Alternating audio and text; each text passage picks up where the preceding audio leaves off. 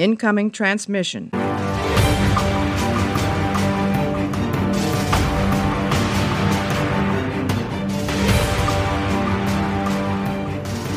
Hallo und herzlich willkommen zu einer neuen Ausgabe des Warpcast. Heute sprechen wir wieder über die Periroden Erstausgabe. Heute mit dem Heft 3014 und bei mir ist Mario. Hallo Mario. Hallo. Der Roman heute heißt Der Feind in mir, zwei Terraner auf der Tora, sie kämpfen gegen unheimliche Gegner. Von Michel Stern und herausgekommen erstmalig am Freitag, den 24. Mai 2019. Meine Notizen beginnen, darf ich das kurz im Wortlaut vorlesen? Ja. Lol, was für ein dummes Cover, wer ist der Typ? Gibt es dazu eine tolle Geschichte? Nein. Es ist wirklich maximal dämliches Cover. Also, der Dildo, der da steht mit diesen komischen Seitendingern, das ist der Tarapsi. Das ist schon klar. Dieser Typ da im Vordergrund, den habe ich schon mal irgendwo gesehen. Ich glaube, das ist ein Schauspieler. Und so ähnlich hat Johnny Brook den auch schon mal gezeichnet. Glaube ich. Ich müsste aber noch mal 3000 Hefttitel durchgehen, um das genau belegen zu können. Auf jeden Fall war mein erster Gedanke, okay, wenn der Inhalt so ist, dass ein Mensch davon grün wird im Gesicht und sich facepalmt. Aber dann ist mir aufgefallen, okay, wahrscheinlich hat er nur Kopfschmerzen. Vielleicht ist es ein Romaler. Die sind nämlich grünhäutig. Auf jeden Fall ist das Titelbild ein Facepalm. Ja, ich krieg auf jeden Fall krasse Doctor Who Vibes. Also dieser, dieser Tarapsi, der gibt mir so Dalek. Exterminate. Exterminate, exterminate. Ja. Also, nee.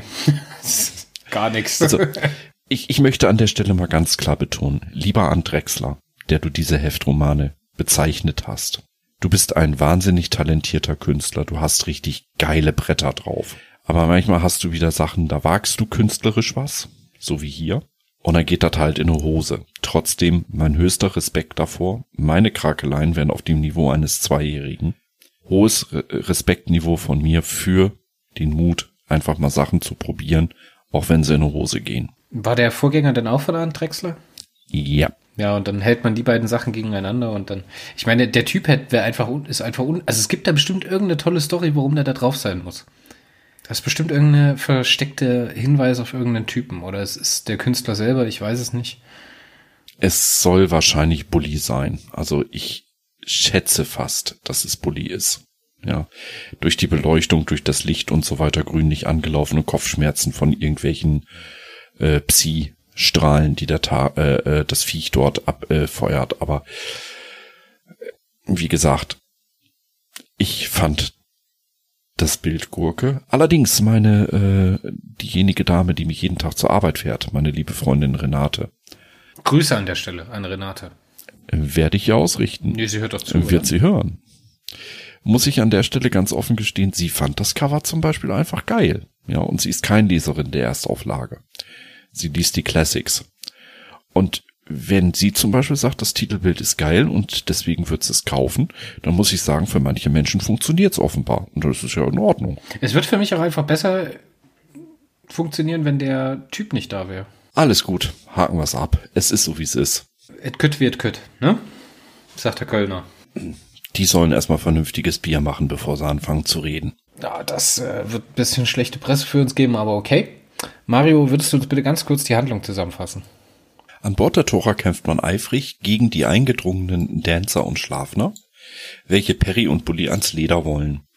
Überdies versuchen die beiden, die Tora mit Bomben lahmzulegen, damit die Karaner das Schiff und die Unsterblichen einkassieren können. Dank des an Bord befindlichen Parazi äh, Tarapsis äh, misslingt dies. Hm.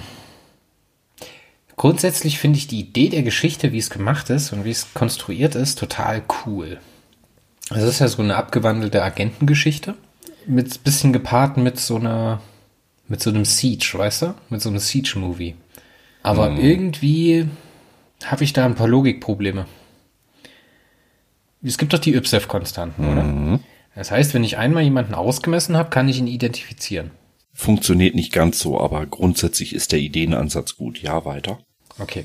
Ich habe ja auch Bio. Ich kann ja die Körper scannen. Ne? Ja. Und ich merke doch, wenn sich jemand als jemand ausgibt, der aber gar nicht ist, durch Innensensorik, oder? Nein. Nein? Warum nicht?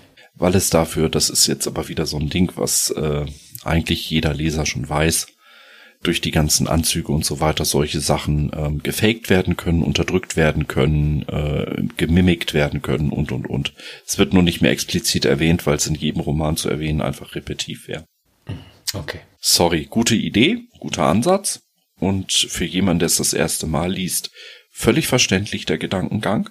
Und aus meiner Sicht müsste das eigentlich auch kurz erwähnt werden im Nebensatz, auch wenn es das hundertste Mal in Folge ist. Äh, aber ja. Okay, man, was eine wesentlich coole Information ist in dem Roman, das muss ich auch ehrlich zugeben. Also ich fand, wie gesagt, jetzt um mein Fazit ein bisschen vorne wegzunehmen, ich fand den Roman an sich total cool. Ich habe den auch sehr gut bewertet. Aber was mir echt am besten gefallen ist oder gefallen hat, war die Idee mit den Organoiden, dass die hier nochmal so vertieft wird und so diesen neuen Spin bekommt, weißt du? Die Geschichte geht ja dann über die äh, Sicherheitschefin, wie hieß die nochmal? Alula Megendi? Ja, das, ja, genau. Aluna Megendi, die da mit ihrer, mit ihrer Sphäre, oder wie heißt die da? Booth, ne? Ich habe die Namen nicht mehr auf dem Kopf. Ja, die hatte auf jeden Fall als Sicherheitschefin so eine so ein schwebendes Ding, was halt ihr Sensorik gibt und Waffenfähigkeiten und sowas, also so eine Kugel, wo sie Ein einsteigt. heiligen Schein. Ja, was wo sie einsteigt und durch die Gegend düst und äh, sie war praktisch mit einem Organoid ausgestattet. Was eine total coole schizophrene Situation natürlich abgibt. Weil der Mensch denkt ja natürlich, öh, die haben irgendwie meine, meine Maschine manipuliert oder sowas. Dabei ist es das Organoid, was ihr praktisch sie ausknipst und sie irgendwelche Dinge tun lässt, an die sie sich später nicht erinnern kann. Mega. Leute, Ja, die Idee war gut. ist richtig gut. Ist total spannend, der Roman. Da ist Action drin. Da wird, der wird sich so, ist so eine Häuserkampfatmosphäre in so einem Antikriegsfilm. Weißt du, was ich meine? Ich bin da wieder ein bisschen anders. Ich sag mal so ein bisschen den Einstieg. Du kannst dann einhaken, ne? Die eigentliche Handlung kann man mit wenigen Zeilen zusammenfassen. Ist es spannend? Ja, doch. Ist es durchdacht? Hm, Ja, weitestgehend. Paar gute Ideen. Ich mag auch Michels Schreibstil sehr. Der Technobubble, gut, ich mag Technobubble eigentlich gar nicht, aber mein Gott, äh, für die Leser, die es mögen, ich gönn's ihnen. Der war hier auch richtig gut integriert, der war Teil der Handlung. Hat mich auch gar nicht gestört. Hat mich auch gar nicht gestört. Ich bin da halt nicht so jemand, der da so drauf erpicht ist, ja, aber äh, der war gut integriert, kann man einfach nur den Hut ziehen, hat sie gut in die Handlung eingebaut. Ähm, Kritik habe ich allerdings und deswegen habe ich bei dem durchdacht so, nee. Einige der Aktionen von Dancer und Schlafner. Äh, Nein, kaufe ich nicht.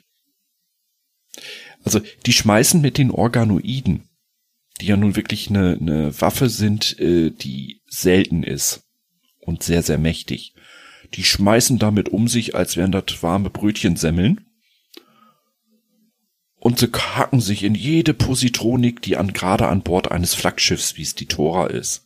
Da sollten Positroniken gerade nochmal dreifach und vierfach gesichert sein. Und die hacken sich in jede Positronik in Minutenschnelle mit links rein. Äh, nö. Ja, es fühlt sich überhaupt nicht an, als ob ihre Bewegung auf dem Schiff in irgendeiner Art und Weise gehemmt ist. Und ich meine, wenn du ein Flaggschiff von einem Militär bist, was in so einer Situation wie mit den Kairanern steht, da erlaubst es du auch, auch nicht deiner Besatzung überall zu jeder Zeit hinzugehen. Da richtest du ja auch Zonen ein, dass nicht jeder überall hingeht, wo er eigentlich überhaupt nichts verloren hat, weißt du? Eben, und vor allen Dingen, du hast, äh, äh, sagen wir mal, an Bord eines normalen Kampfschiffes wäre ein Rechner zehnfach redundant gesichert. An Bord eines Flaggschiffs mit einer Elitebesatzung, mit einem solchen Stellenwert wie der Tora, wäre es bei mir hundertfach gesichert, zehnmal mehr als in jedem anderen Schiff. Und da hätten die sich in Sekundenschnelle rein. Nein, kaufe ich nicht. Das ist einfach scheiße. Das ist halt wieder so eine Sache, die muss halt passieren, damit mit die, mit die Handlung vonstatten geht, ne? Ja, aber stört mich. Reißt mich aus dem Lesefluss, bin ich fünf oder sechs Mal rausgeflogen, als würde so eine Hand aus dem Heft kommen und bitsch, bitsch, bitch, bitch, bitch. Äh, wer- Was, was, was war, war das? Oder einfach mal ganz kurz den Finger in die Nase stecken, so. Oder noch woanders hin, aber das lassen wir jetzt. Der Feind in mir. Positiv fand ich den,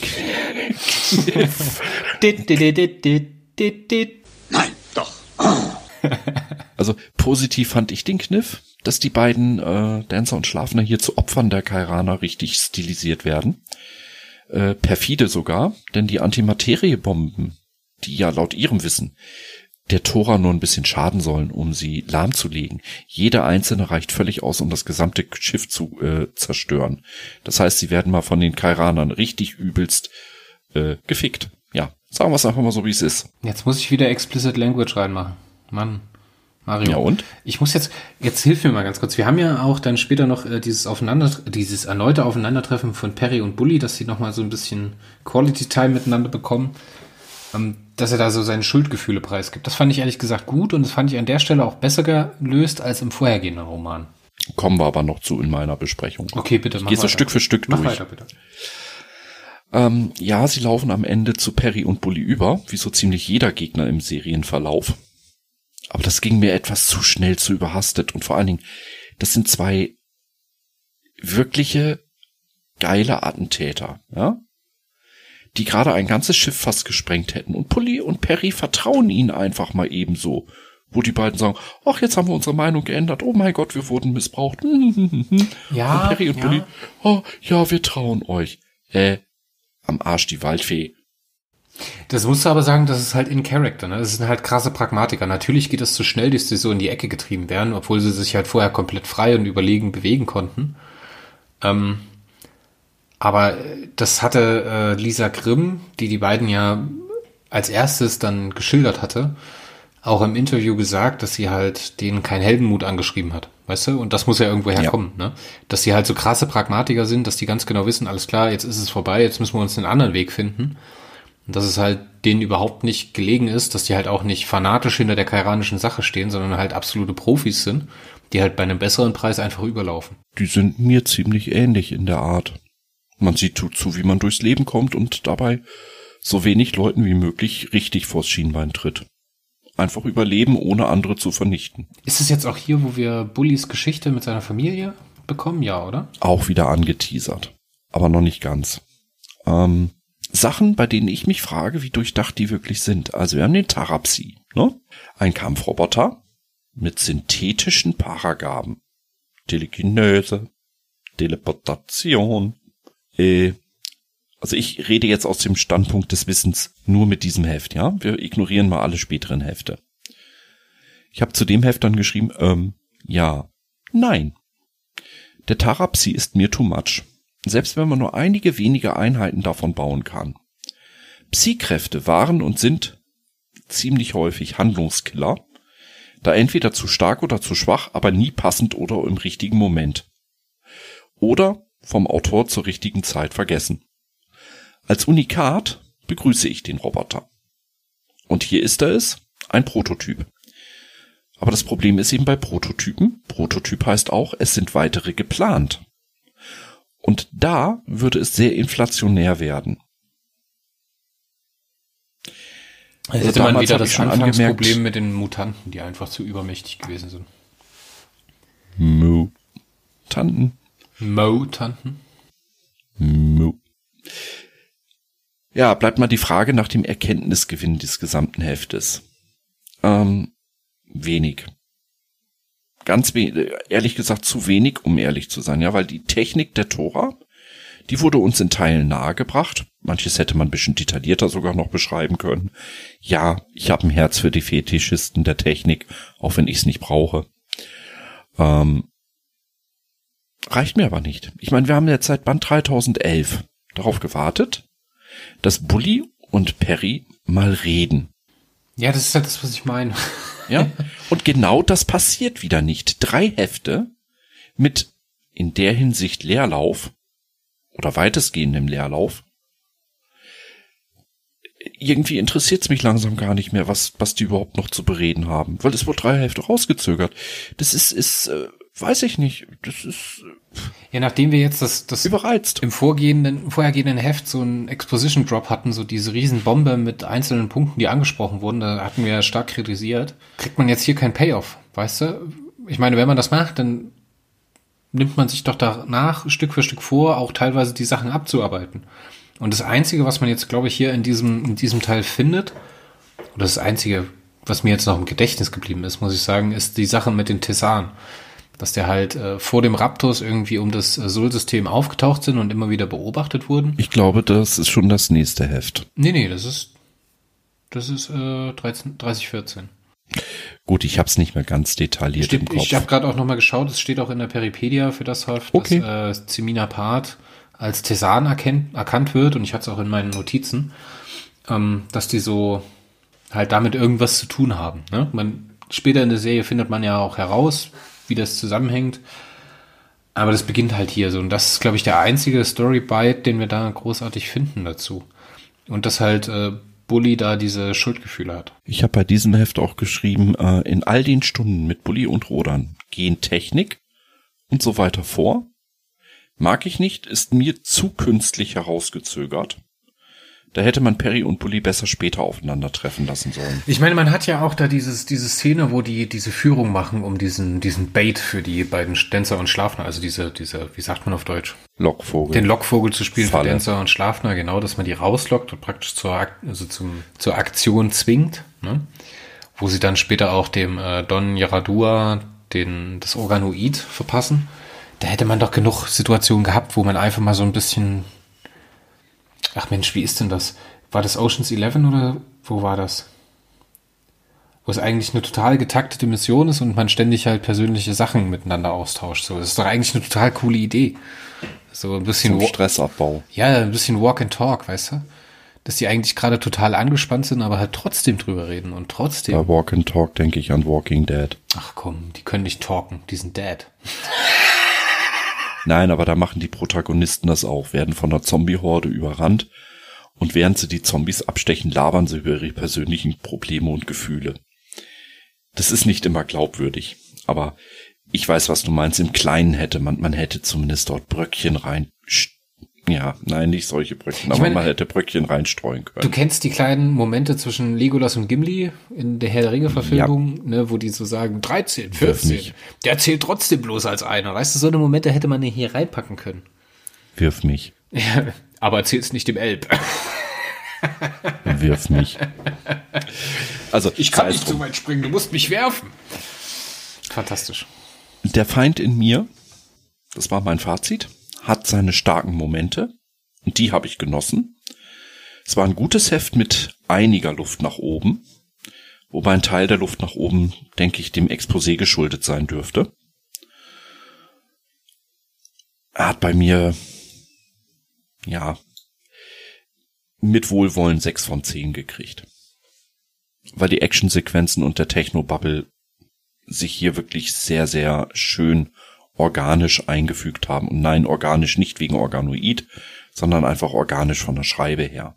Ja, dann lass mich auch mal gerade noch mein Fazit zusammenfassen. Also ich fand, es war ein sehr, sehr schneller und starker Roman mit viel Action, was mir hier mal wieder ein bisschen gefallen hat, ne, weil es so eine schnelle, fortlaufende, aber flockige, also lockere Handlung ist. Ne? Also dass da jetzt nicht so die großen Konzepte aufgemacht werden, sondern das ist halt einfach bloß dieser Kampf von Perry und Bully und dem Tarapsi gegen Dancer und Schlafner gewesen ist. Fand ich gut. Ich fand die Organoiden so mit dieser Schizophrenie, die die ausgelöst haben, weißt du? Du könntest der Nächste sein. Ich weiß nicht, ob ich selber bin, weil ich selber nicht verstehe und sowas. Das ist schon ganz cool gemacht. So als Konzept, als Bedrohung. Und ich muss sagen, ich bekam so eine Emotion für Bully und äh, die restlichen Terraner, was der Raptus mit ihnen angerichtet hat. Oder was diese ganzen 500 Jahre mit dem, mit diesem kollektiven Selbstverständnis gemacht hat. Fand ich ehrlich gesagt ganz Ja. stark. Wurde jetzt hier in dem Heft schon diese psychische Erkrankung angesprochen? Ja, die wurde die ganzen Hefte über so ein bisschen angesprochen, dass das durch eine 6D-Strahlung kommt. Nee, aber man hat doch da diese, wie heißt denn das?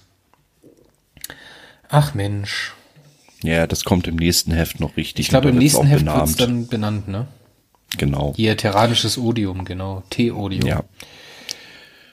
Ja, das wird hier Ja. schon so, wird hier schon so angedeutet, das ist schon cool. Da muss ich sagen, hat mir auch gut gefallen, aber hier und da haben mir ein paar Sachen gefehlt, um wirklich herausragend zu sein. Deswegen gebe ich dem Ding hier eine 8 von 10, weil ich wirklich gut unterhalten gewesen bin. Ich möchte an der Stelle vielleicht mal sagen, zu dieser Zeit fingen die Reaktionen im äh, der Perry-Gruppe, aber auch im galaktischen Forum. Ja, da waren, sagen wir mal so, die alten Fans ziemlich enttäuscht. weil bisher ist in diesem Zyklus eigentlich noch gar nicht wirklich was passiert. Und bisher ist immer noch der Gegner, die Kairaner, sehr diffus. Und die Ladonen spielen gar keine Rolle mehr irgendwie. Äh, es fühlt sich alles so an, als wäre Raumfahrt noch ganz normal möglich, ne? Ja, es wurde zwar gesagt, dass die Hyperkristalle schneller ausbrennen, es wurde gesagt, dass wir die, die Piratenhorden haben, aber fühlst du dich jetzt an dieser Stelle bis zu diesem Heft wirklich in einer bedrohlichen Situation eines Erober äh, dass du gegen Eroberer der Milchstraße kämpfst? Nee, es fühlt sich einfach an wie ein Perry, der irgendwie auf so einen Sonntagsspaziergang geht und halt einfach so sich über Sachen wundert, weißt du? Genau. Also das ist, das haben wir ja schon mal gesagt, ne? Man fühlt sich überhaupt nicht gehetzt, man fühlt überhaupt keine Bedrohung, man fühlt keinen Druck. Man kriegt dann immer so die kleinen Einblicke, wie über Dancer und Schlafner, wie über äh, die Olopfaner zum Beispiel, wie die, wie die ausgebeutet werden über die ausweglose Straße. Aber das ist ja so ein Problem, was die, was die Serie ja ganz oft hat, ist, dass dieses grundlegende Erzählmoment immer dasselbe ist. Perry erkennt ja. irgendeine Ungerechtigkeit und um die zu lösen, macht er irgendwas. Und über dieses Machen bringt er sich selber in irgendeine Bredouille und die muss dann gelöst werden in dem Roman. Das ist ja grundsätzlich kein Problem. Aber ich, ich habe halt überhaupt nicht das Gefühl, ich bin ja auch schon ein bisschen weiter, ich bin jetzt, keine Ahnung, zehn oder elf Hefte weiter in der Serie. Ist ja jetzt immer noch nicht weit, ne? Aber wenn ich diese Hefte so hintereinander weglese und dann muss ich halt, zu mir sage ich dann immer, ja, du hattest eine gute Zeit beim Lesen, weil du mit den Charakteren, Charakteren eine Verbindung hast, weil du dich unterhalten fühlst, weil die Action dir gefällt, weil das ganze Erklären dir gefällt, weil teilweise halt auch die Autoren gute Arbeit leisten. Was halt auch sehr stark schwankt, was man halt einfach so zugeben muss. Aber die übergreifende, die übergreifende Idee weißt du, der größere Rahmen, der wird hier überhaupt noch nicht deutlich und das ist auch zehn Hefte später noch nicht so. Und das ist selbst jetzt immer noch nicht der Fall. Ja, und dann muss man sich halt gefühlt. Halt, dann muss man sich halt fragen, ob man jetzt ja so hart wie es klingt, wenn ich jetzt hier einen neuen Leser mit 3000 gefunden habe. Ich meine, zum jetzigen Zeitpunkt ist der Mann oder die Frau oder derjenige oder der oder diejenige, die dann liest, äh, drei Monate ungefähr dabei. Das heißt, er hat drei Monate jede Woche ein Heft gelesen. Ja. Und der weiß noch nie so richtig, wo es hingeht. Oder meinetwegen 90 Wochen später irgendein Heft gelesen und weiß immer noch nicht, wo es so richtig oder wo jetzt eigentlich das verdammte Problem ist. Weil zu diesem Zeitpunkt, zu diesem Zeitpunkt wissen wir überhaupt nicht, was das verdammte Problem ist. Ja gut, das Problem wurde benannt, aber es wurde nicht mit Leben erfüllt und das ist das Problem. Es ist. Ja, was, was, was ist denn unser Problem? Terra ist weg. Also die Probleme, die wir haben, Terra ist weg. Keiner weiß mehr äh, genau Bescheid über die Historie, was war, der Datenposizid. Und äh, die Kairaner haben die Milchstraße übernommen. So, die drei Problemstellungen haben wir. Nur, so, dann es fehlt das Leben auf, dafür.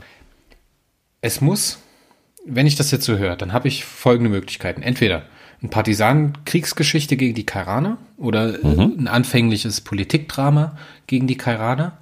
Hard Science Fiction auf der Suche nach dem äh, Grund für die Hyperkorrosion, meinetwegen.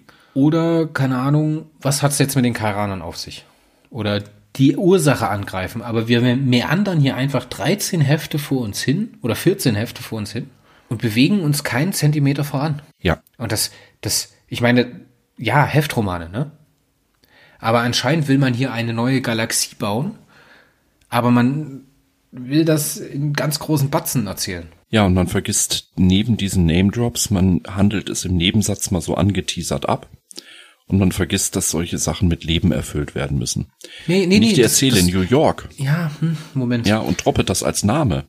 Ich muss es ja dir erstmal richtig äh, nahe bringen, indem ich dich durch New York führe, damit du verstehst, wie geil das ist. Ja, das funktioniert nicht ganz, weil das tun sie ja, ne? Die zeigen die Olokfaner, die unter der Knute der Karaner leben. Die zeigen die Dancer und Schlafner, die diese persönliche Tragik haben. Die zeigen, dass Bully sich scheiße fühlt und so weiter. Aber irgendwie kommt es nicht zusammen. Es kommt das nicht zusammen. Punkt. Ja, und das äh, lief zu der Zeit in den Foren richtig hoch. Und äh, ich bin ja so ein Mensch, der sehr auf Ausgleich bedacht ist. Ich meine, du wirst nie von mir hören, äh, was, was, wenn ich über die alten Hefte lästere, dass ich nur negativ rede, ja. Selbst, selbst über die schlimmste Gurke versuche ich ja nette Worte zu finden. zu diesem Zeitpunkt fiel es mir langsam echt schwer, den enttäuschten Altlesern, die wieder eingestiegen waren und jetzt langsam äh, die Hefte wieder aufs Garagendach beförderten, zu sagen, Mensch, wartet doch mal ab. Ja. Äh, man muss einfach zur Ehrenrettung der, der Redaktion und vor allen Dingen der Exposé-Schreiber noch sagen, ja, man hat mal was Neues versucht. Ne? Man hat versucht, ein bisschen aus dem bisherigen Schema F auszubrechen und den Gegner nicht gleich von vornherein übermächtig dastehen zu lassen. Aber man ist damit halt aus meiner Sicht zum Zeitpunkt Heft 3014 ganz kurz davor, ein Facepalm zu machen und oh, look a penny und vom Faceplant. Ja, ich meine, da sind gute Geschichten dabei, da sind auch gute Story-Ideen ja. dabei. Die Autoren machen grundsätzlich keine schlechte Arbeit.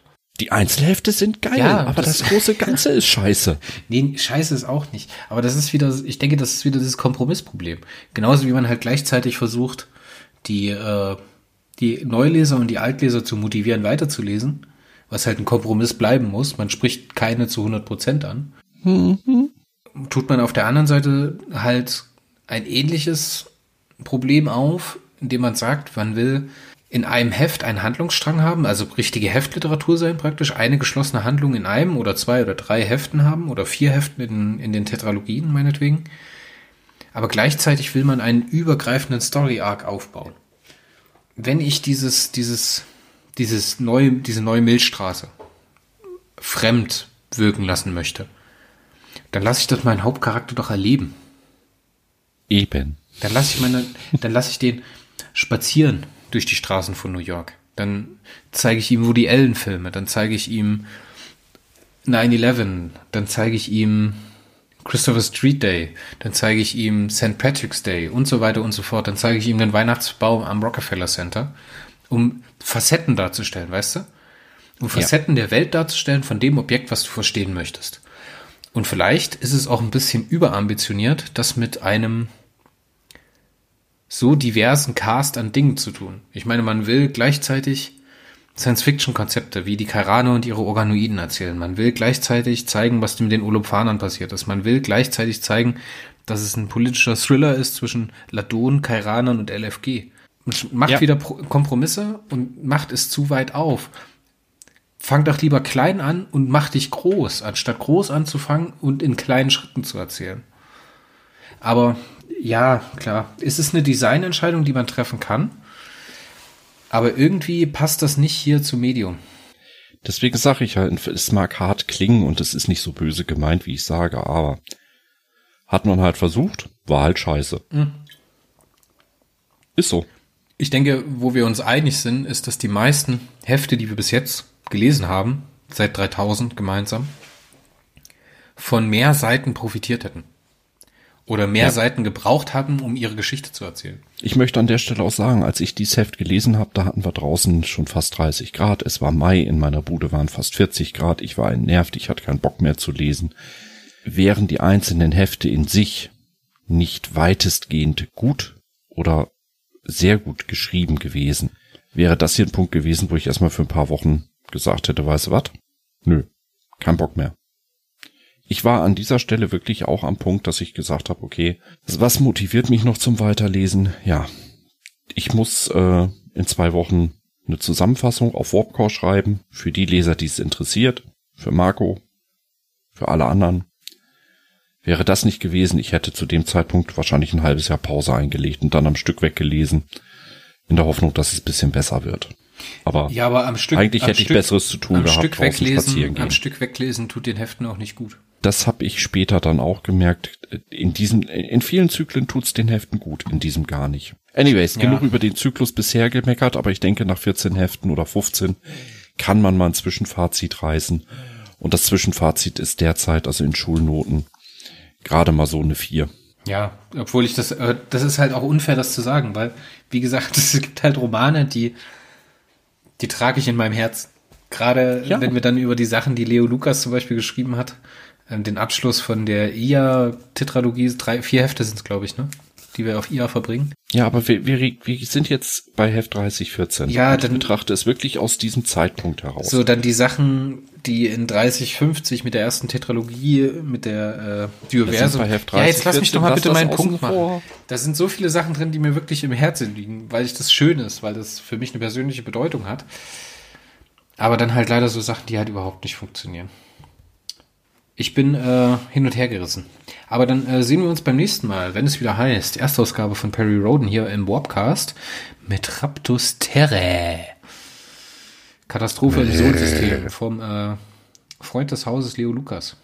Ich freue mich auf den Roman. Penisse auf dem Cover. das ist so geil. Space Penisse. Auf Wiederhören. Ja. Tschüss. Tschüss.